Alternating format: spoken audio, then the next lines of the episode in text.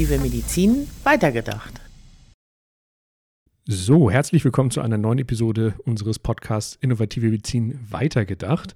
Gleich vorab eine Info in eigener Sache. Wir haben eine kleine Umbenennung unseres Podcasts vorgenommen, weg von Innovative Medizin quergedacht hin zu weitergedacht. Hat vor allem auch den Hintergrund, dass wir in unserem Podcast ja regelmäßig über den Tellerrand hinausschauen. Das heißt, auch insbesondere zukunftsgewandt sein wollen. Äh, deshalb entsprechend äh, unter dem neuen Titel äh, begrüße ich dich ganz herzlich, Sebastian. Willkommen zu unserer neuen Staffel. Moin, Philipp. Unser heutiges Thema äh, brandaktuell. Äh, ChatGPT ist ja momentan in aller Munde, auch wenn man bei LinkedIn schaut.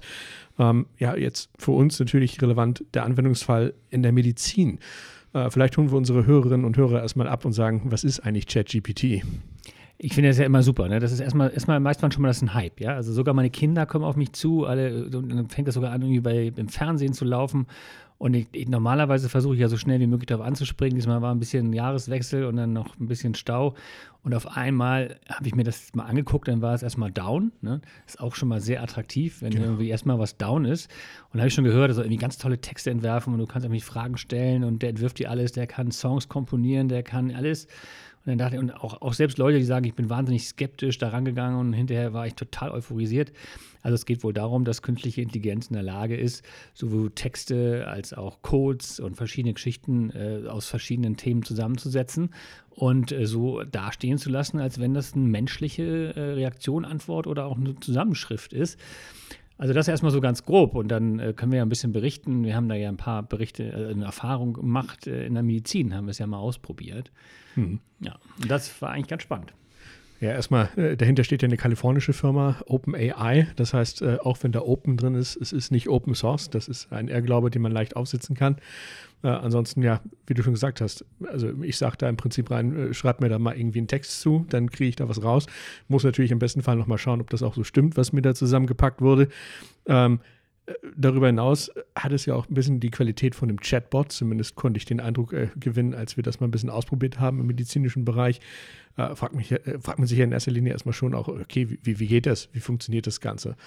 Äh, also, so wie ich das verstanden hatte, war es so, das Ding hat keine Internetanbindung, ist irgendwie Stand 2020, 2021 irgendwie eingefroren und greift praktisch erstmal auf so eine, ja, ich sag mal, Datenbank zurück aus der dann entsprechend äh, Content generiert wird.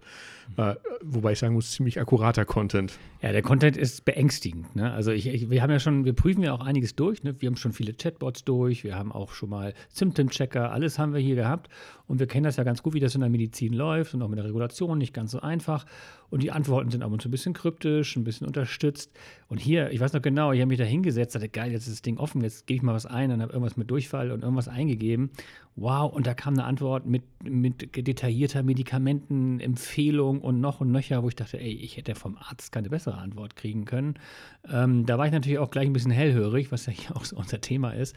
Aber jetzt erstmal so von der, von der Qualität war ich auch echt äh, überrascht. Und ich habe irgendwie gehört, man, die setzen halt so verschiedene Geschichten aneinander, die man sich vorstellen könnte in so einer Antwort und wie auch immer die das machen. Und für mich ist das Magic. Ähm, ist es wirklich gut. Ja, dazu muss man sagen, wir beide haben ja keinen äh, Hintergrund jetzt in der Technik. Also ist es wahrscheinlich für jemanden, der aus dem Bereich Softwareentwicklung kommt, wieder Alltagsgeschäft. Äh, aber für uns tatsächlich äh, äh wie, wie, die erste Eisenbahn äh, ja. gefühlt. So wie das Internet Neuland, ne? Genau, ja, absolutes Neuland. Ähm, genau, aber das führt uns ja eigentlich schon, du hast ja ganz interessante ähm, Punkte schon aufgeführt. Ähm, Symptome eingeben, Antworten bekommen, die auch von einem Arzt stammen können. Ich habe heute Morgen zum Beispiel auch bei LinkedIn gelesen, äh, da gab es ein Statement, dass das äh, äh, Tool eigentlich theoretisch auch äh, Arztbriefe auswerten könnte. Das führt uns ja zwangsläufig zu der Frage, was kann das Tool am Ende des Tages in der Medizin? Ja, wahrscheinlich, wenn wir ehrlich sind, wir kennen das und brauchen wir nicht hinter den Berg zu halten, wahrscheinlich zu viel. Ja. Also für den aktuellen Regulationsstand äh, zu viel. Ähm, denn ich habe immer noch so im Kopf und wir machen das ja ein paar Mal, äh, einfache Suchen kann man machen, Google ist kein Problem und äh, da kann man auch, braucht man auch kein Medizinprodukt zu sein, aber nun kommt da so knall auf Fall so eine Antwort aus dem, aus dem Nichts, ja, und, und sagt mir total detailliert äh, meine medizinischen Empfehlungen. Ähm, das habe ich, ich bin gleich aufgestanden und dachte, oh Gott, das ist auf jeden Fall ein Medizinprodukt. Ja, also da, da, bei allem, was ich vorher gesehen habe, dachte ich, da können wir jetzt nicht raus aus der Nummer.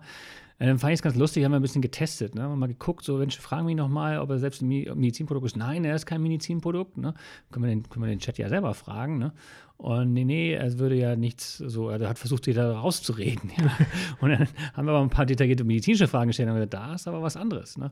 Und dann kommt man auch über die Zweckbestimmung so ein bisschen fragen, was, äh, ob der den Zweck erfüllt, auch mal Informationen für, äh, für ähm, Therapie und Diagnostik zu liefern. Da sagt er, ja, das können wir auf jeden Fall.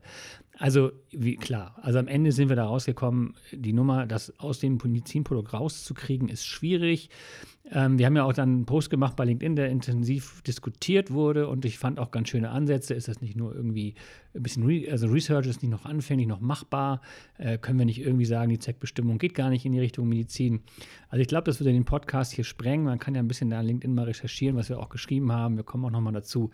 Aber eigentlich, da kommen wir aus der Nummer kommen wir nicht raus. Das ist ein Medizinprodukt.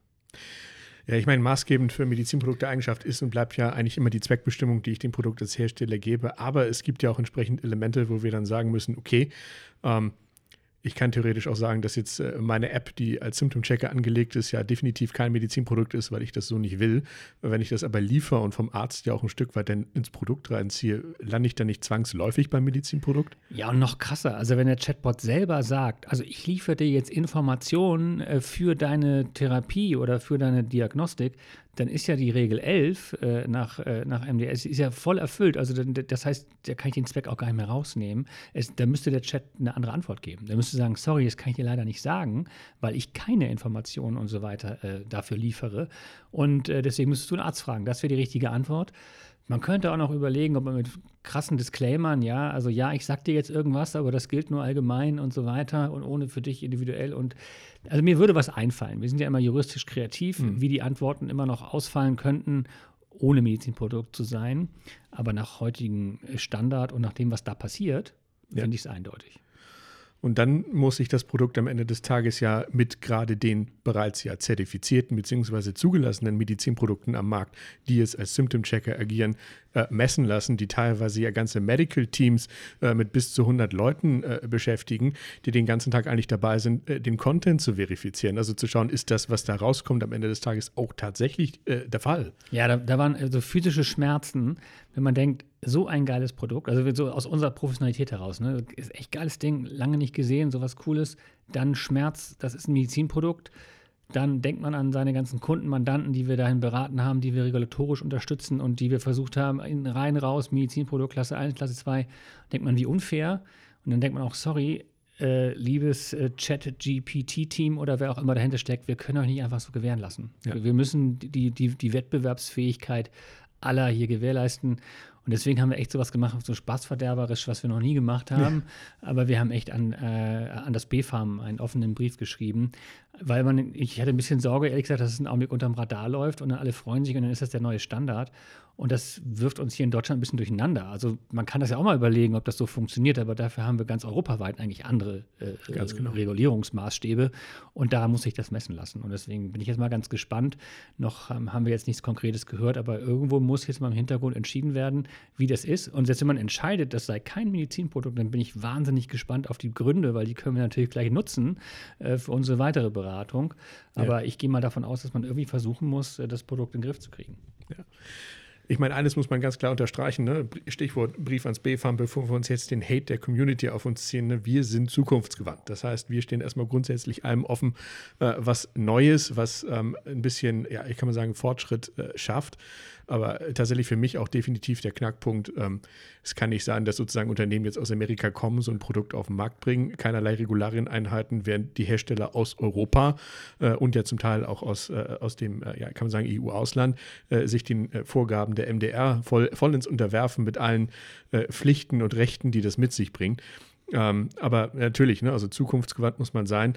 Äh, dennoch, es ist nur mal Gesetz ein Stück weit. Wird jetzt auch spannend. Also ich bin, ich bin total happy über die Diskussion. Zum einen ist mal wieder eine schöne, schöne spritziger Input. Ja, wir können wieder viel reden und es ist auch was Schönes, an dem man auch schon mal, ich mag es immer, wenn Fakten geschaffen wurden. Das ist, finde ich, viel besser. Also ich würde die jetzt nicht verklagen und sagen, ihr kommt ins Gefängnis oder so, sondern ich finde es richtig cool, das daran, an diesem Beispiel zu diskutieren. Und äh, je mehr wir mit vollendeten Tatsachen arbeiten, umso flexibler wird das Ganze wahrscheinlich auch, um zu gucken, wie es geht. Ähm, das finde ich super. Und ich freue mich da sehr auf die Diskussion, die da jetzt kommt.